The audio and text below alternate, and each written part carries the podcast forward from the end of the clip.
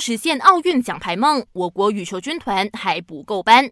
在巴塞尔世界羽球锦标赛，我国只有男单李子嘉和混双自由人陈炳顺和吴柳莹打进八强。世纪两年前的格拉斯哥世锦赛之后，再次空手而归，这让大马羽总教练总监黄宗汉很不满，警告球员们：如果表现再没有起色，明年东京奥运会想要摸牌是不可能的。